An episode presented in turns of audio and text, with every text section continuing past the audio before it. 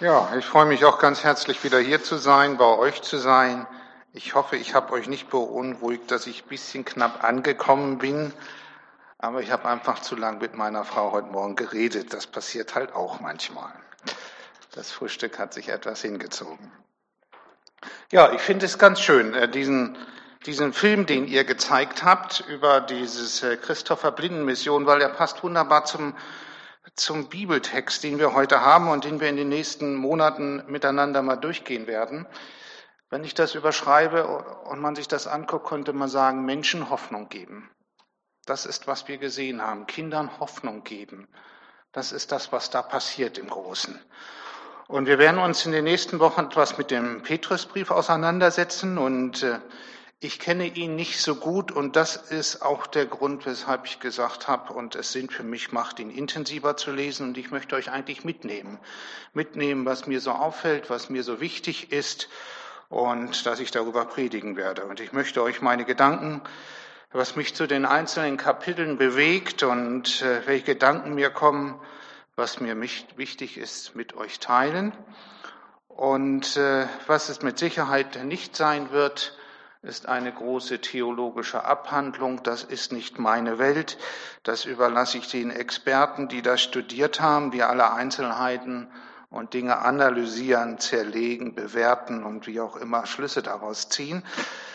Und ich liebe es eher, die Dinge aus einer gewissen Distanz zu betrachten und zu sehen. Und das ist so mein Naturell, äh, damit es nicht zu eng und zu kleinkariert wird. Und äh, wir so den gesamten Geist oder den Spirit, die da, wie man sagt, auf Neudeutsch versteht. Aber noch ein Worte vorab, um das Ganze einzurahmen.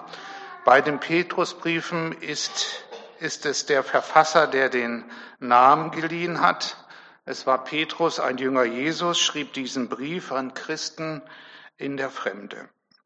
Die Ortsangaben lassen darauf schließen, dass Petrus an Gemeinden und Christen in Kleinasien geschrieben hat.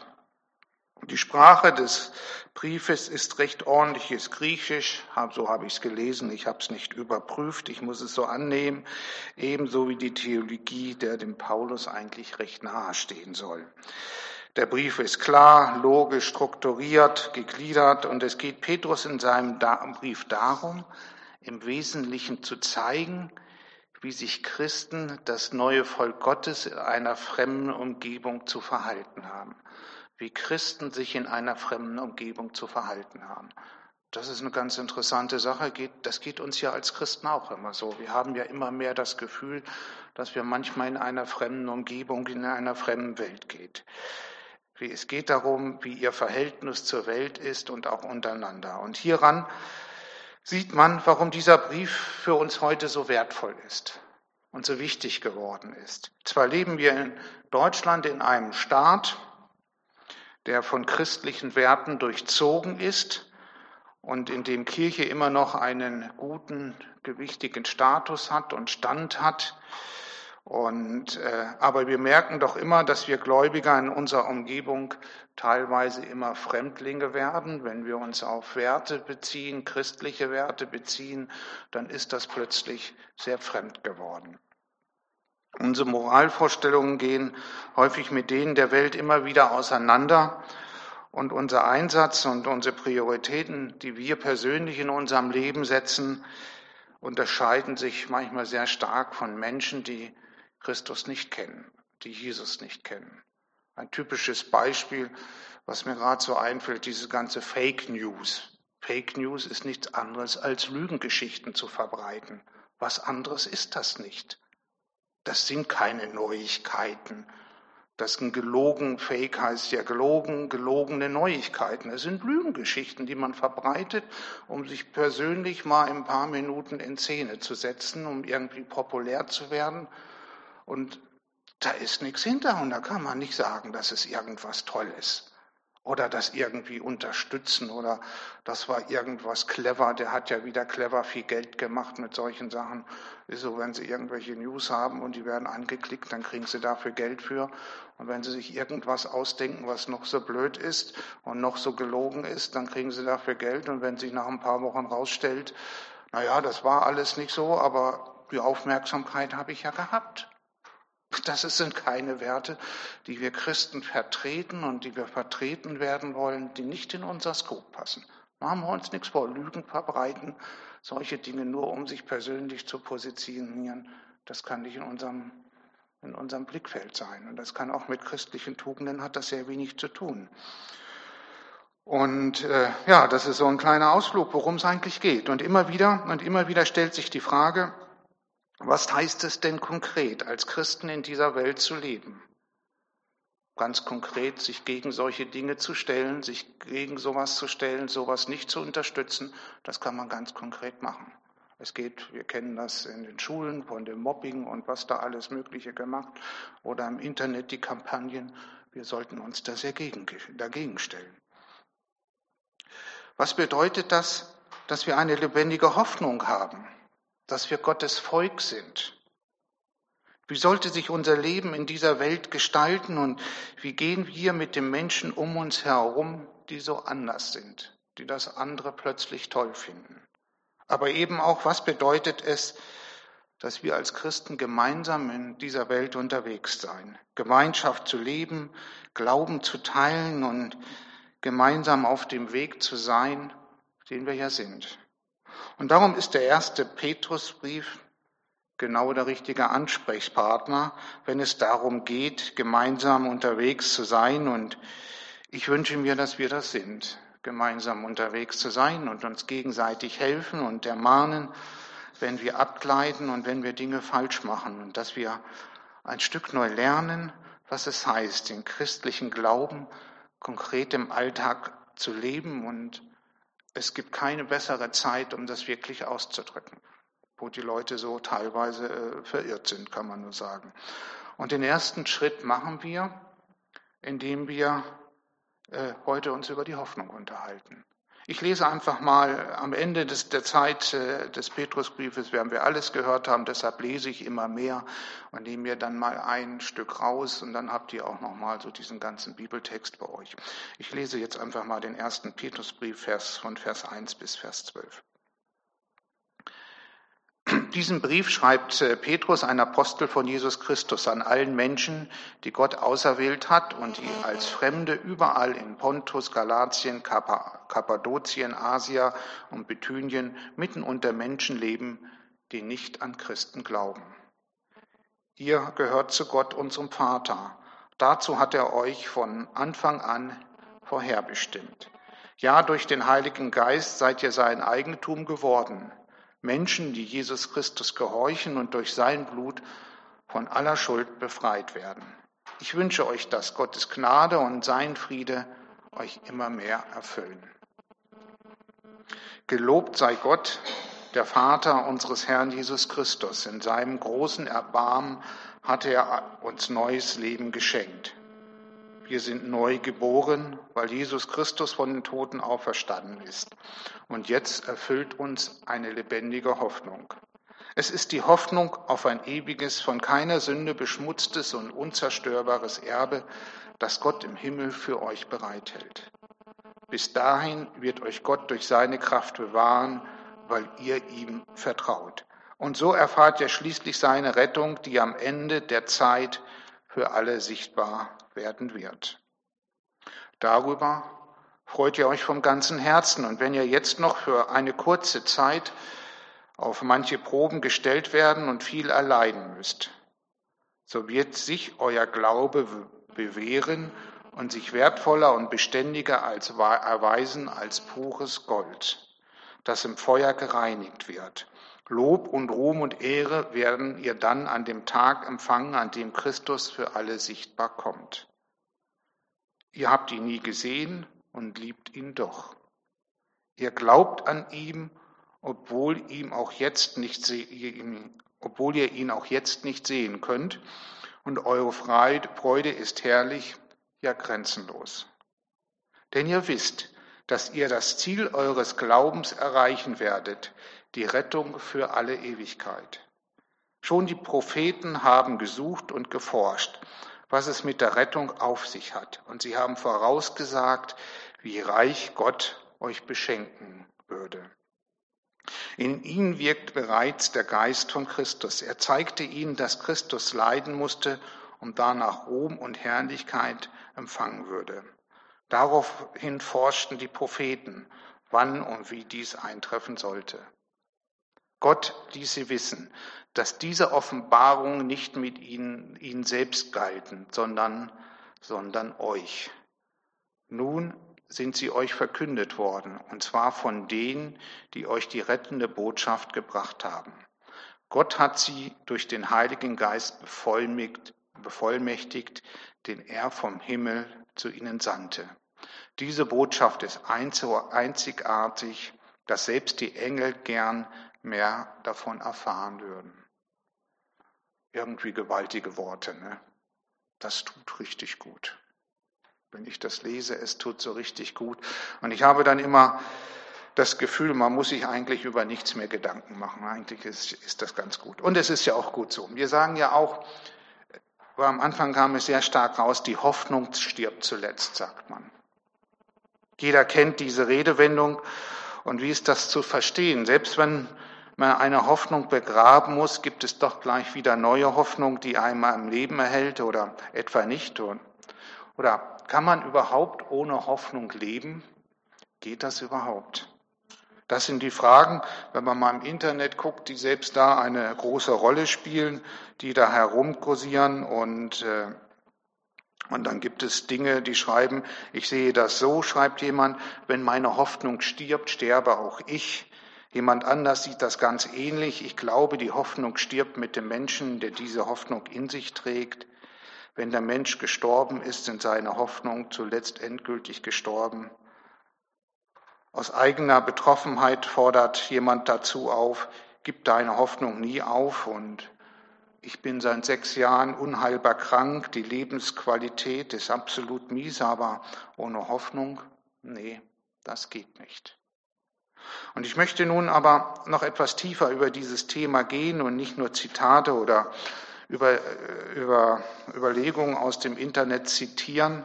Hoffnung ist viel mehr. Hoffnung ist viel mehr, besonders für uns Christen ist es das zentrale Thema. Es ist das zentrale Thema, was unser Leben zutiefst beeinflusst und bestimmt. Und denken wir auch noch einmal darüber nach, was in unser Leben führt und unser tägliches Leben bestimmt. Ich habe schon häufig darüber geredet, es gibt die vier Grundwerte, die unsere Welt ausmachen, die wir uns immer wieder ranziehen, ist die, die Plato mal definierte die im Ganzen und Großen immer noch gültig sind. Die Namensgebung hat sich geändert, was wir zu denen sagen. Sie sind aber etwas, äh, werden heute etwas äh, anders formuliert. Aber auf diese, diese vier Grundwerte beziehen wir uns immer noch und die meisten Regierungsformen haben sie eigentlich auch Grundlage ihrer Gesetzgebung gemacht. Und wir spüren auch immer sehr schnell, wenn sie verletzt werden.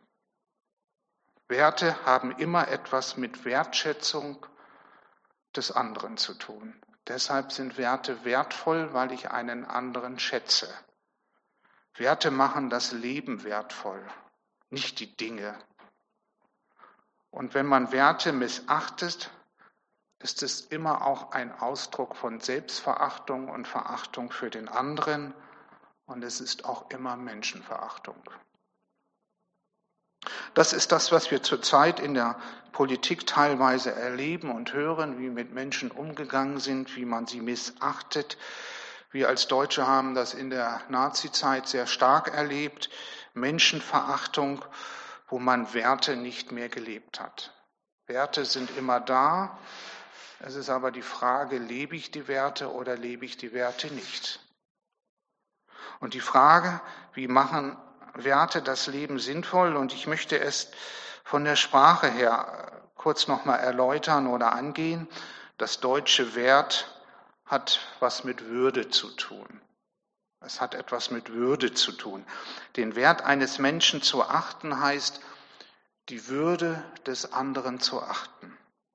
Und nur dort, wo die Würde geachtet wird, kann ein Mensch Wertvolles leisten und Wertvolles bringen und Wertvolles machen. Und das, lateinische Wort für Wert heißt Virtus und das meint Kraftquelle. Die Werte sind nicht nur etwas, dem wir nachlaufen müssen, sondern die Quelle, die uns Kraft gibt.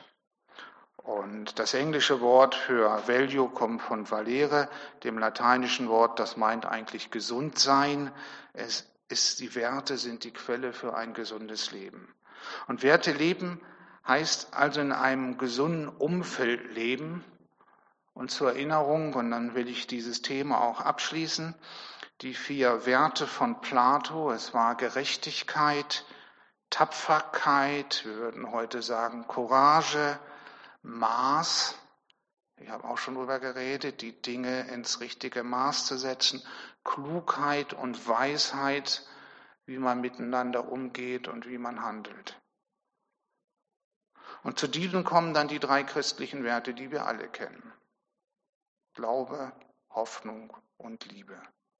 Glaube, Hoffnung und Liebe. Und in diesem, diesem Bibeltext geht es um diesen zweiten christlichen Wert, die Hoffnung.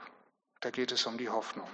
Der zweite christliche Wert ist die Hoffnung und Hoffnung ist etwas anderes als Erwartung.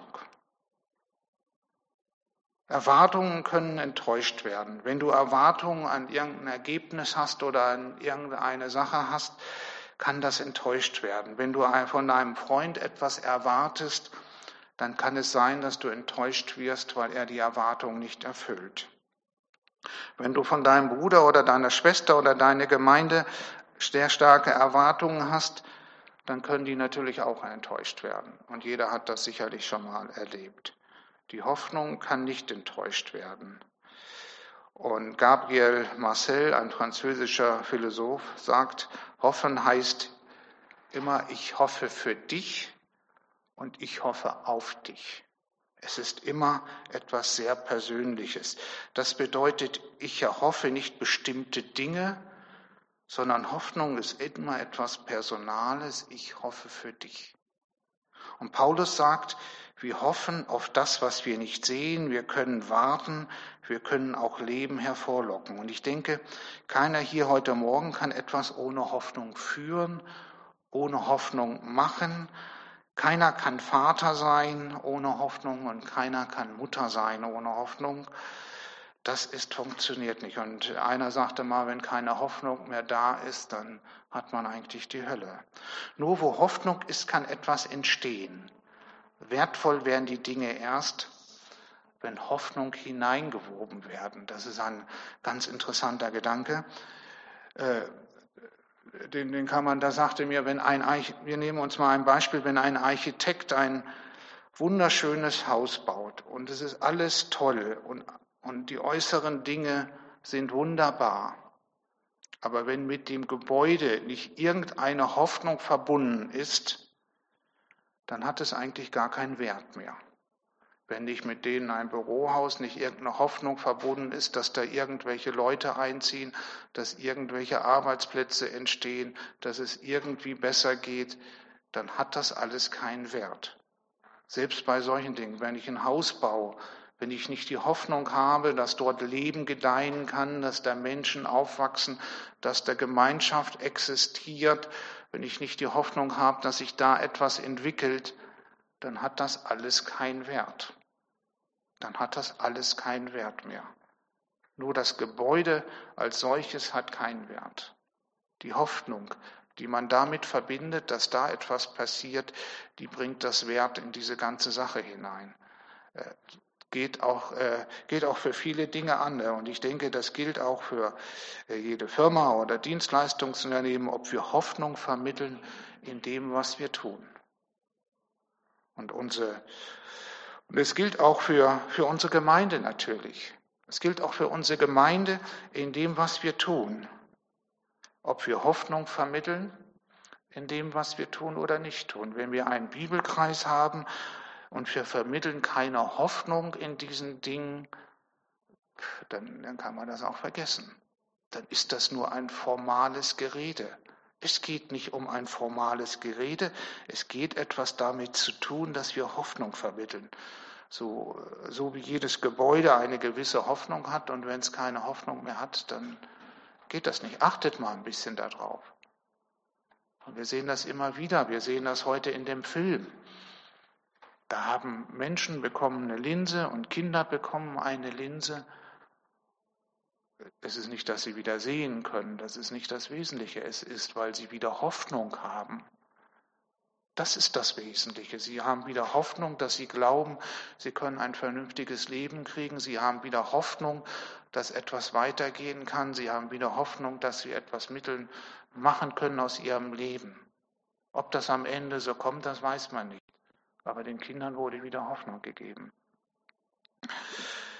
Nur, nur etwas zu tun und nur etwas zu machen, und das müssen wir uns als Gemeinde auch immer klar machen, und nur zu jammern, das will eigentlich keiner und das kauft uns auch keiner ab. Das ist zu wenig, es braucht immer etwas mehr Fantasie. Und haben wir Hoffnung in etwas hineingelegt, dann, dann spürt auch der andere das und merkt der andere das auch, dass wir, dass wir in unserem Tun und anderen, wie wir mit diesen Dingen umgehen. Das spürt der andere Mensch und er merkt plötzlich, das ist wertvoll, weil der andere legt da Hoffnung rein. Wir merken das, wenn wir mit anderen Menschen reden und sagen, ich habe Hoffnung auf dich und wir geben ihm Hoffnung, dass er plötzlich anders anfängt zu reden und anders anfängt zu, äh, zu agieren. Und ich denke, das macht das Leben erst richtig wertvoll.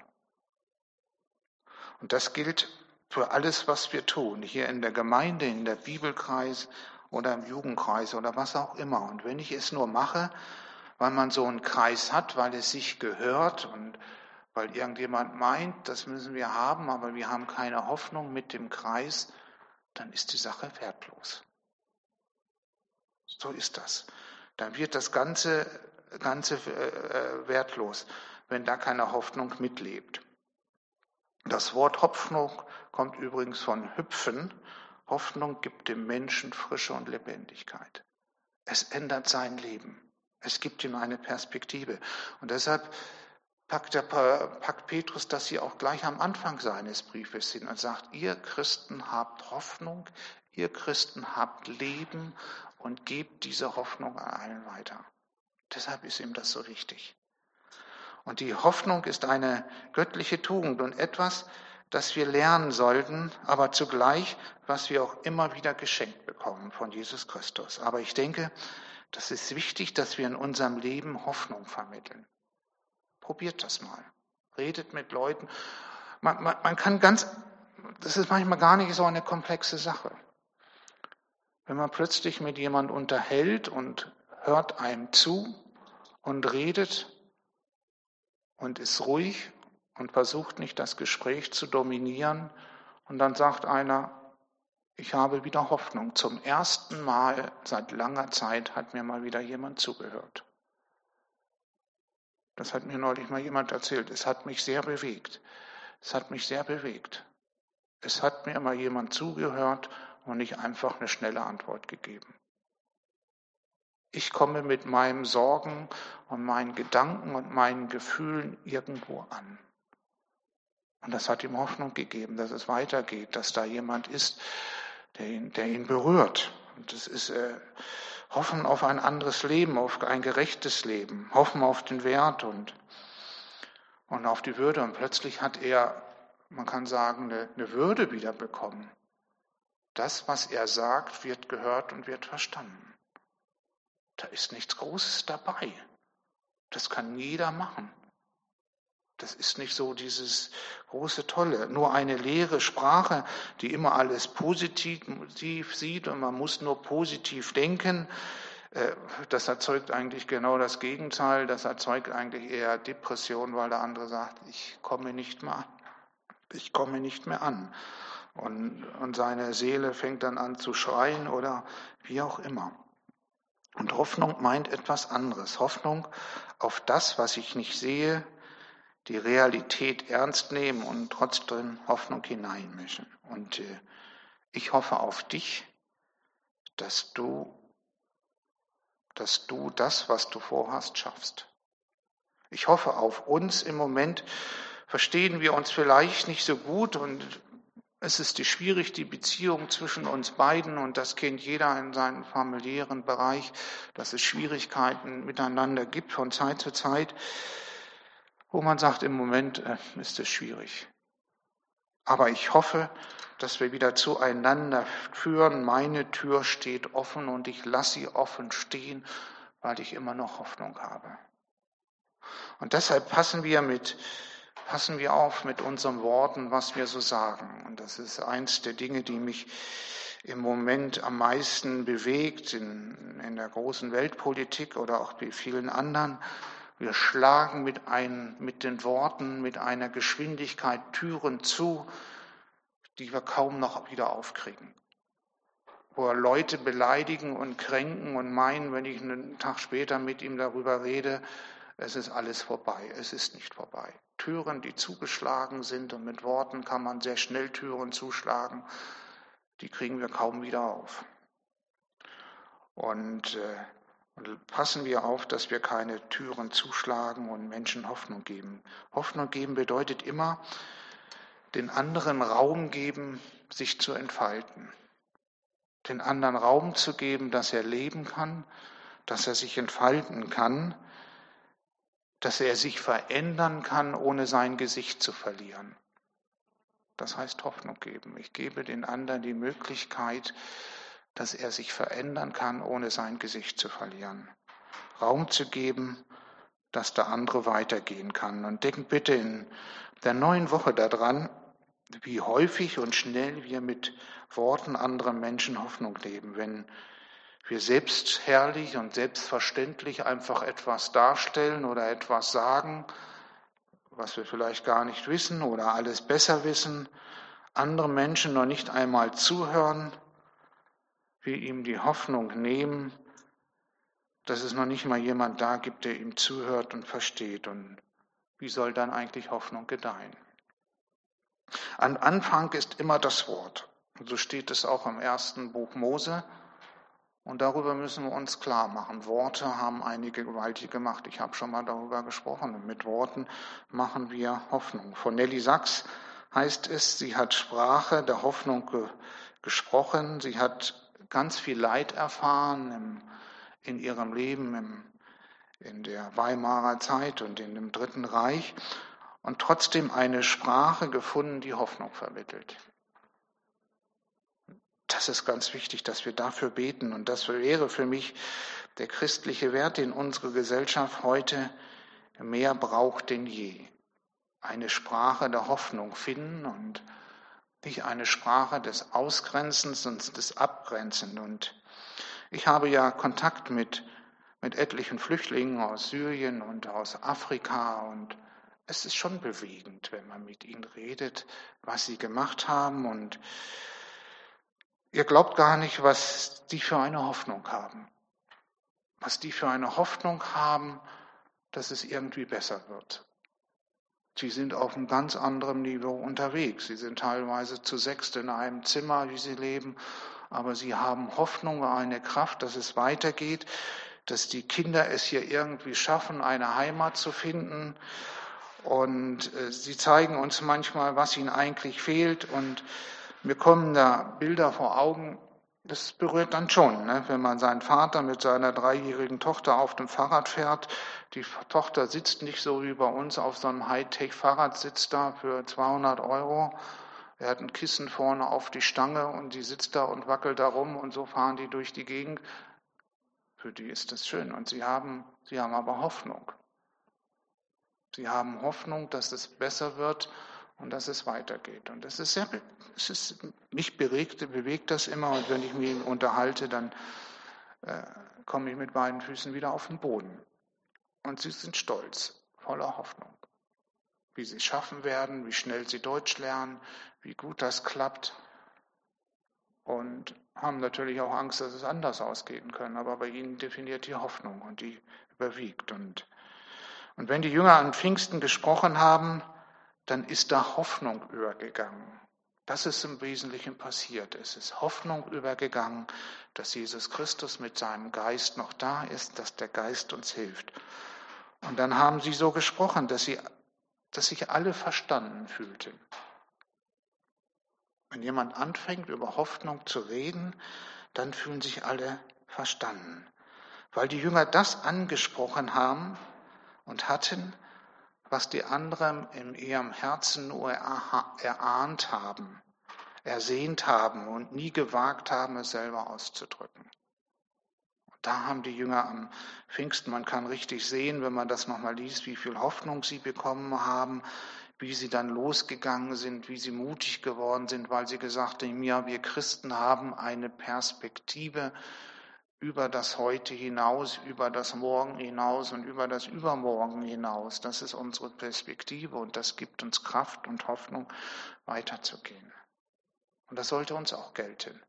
Wir haben diese Hoffnung bekommen und wir können auch diese Hoffnung weitergeben. Und äh, das ist eins unserer Aufgaben. Und das wünsche ich euch für diese Woche, dass ihr Hoffnungsträger werdet für andere Menschen.